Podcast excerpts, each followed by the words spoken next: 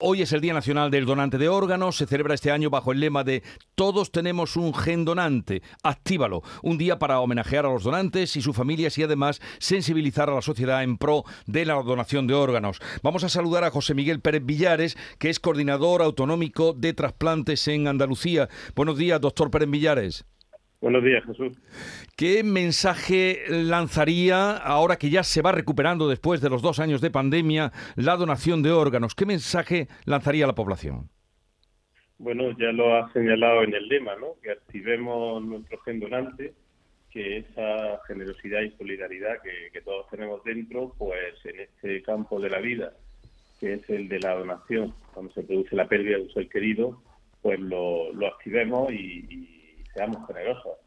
Pero que es que de hecho lo estamos activando ya. En estos momentos hemos recuperado la actividad de donación y trasplante y esperamos para fin de año alcanzar una proporción de unos 50 donantes por millón de población, que era el objetivo que antes de la pandemia la Organización Nacional de Trasplantes había establecido para el año 22 en España.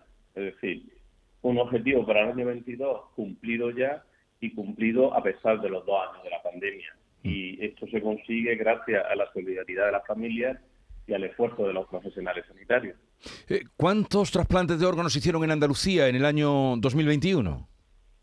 Bueno, en el año 2021 todavía no llegamos a alcanzar la actividad que, alcanzamos en, en, años previos, pero en lo que llevamos de año, hasta 30-31 de mayo, pues hemos tenido 172 donantes de, órganos y 233 donantes de tejidos. De hecho, ya son más porque ayer hubo en Andalucía donación, hoy va a haber donación, ayer se hicieron trasplantes y hoy también, ¿no? Es imposible tener actualizado al, al último al último segundo, pero pero la donación va aumentando mes a mes. O sea, la recuperación, la fortaleza, tanto del sistema sanitario público como si me permite las fortalezas de la generosidad de los andaluces, pues ha resistido mm, los dos años que hemos, que hemos tenido de pandemia.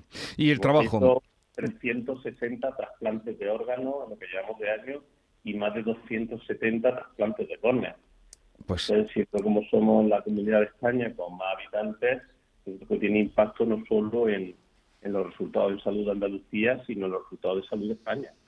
Y desde luego la labor de usted, José Miguel Pérez Villares y todos los que trabajan con usted como coordinador autonómico de trasplante. Gracias por estar con nosotros, enhorabuena por su trabajo y seguiremos proclamando que todos tenemos un gen donante, actívalo.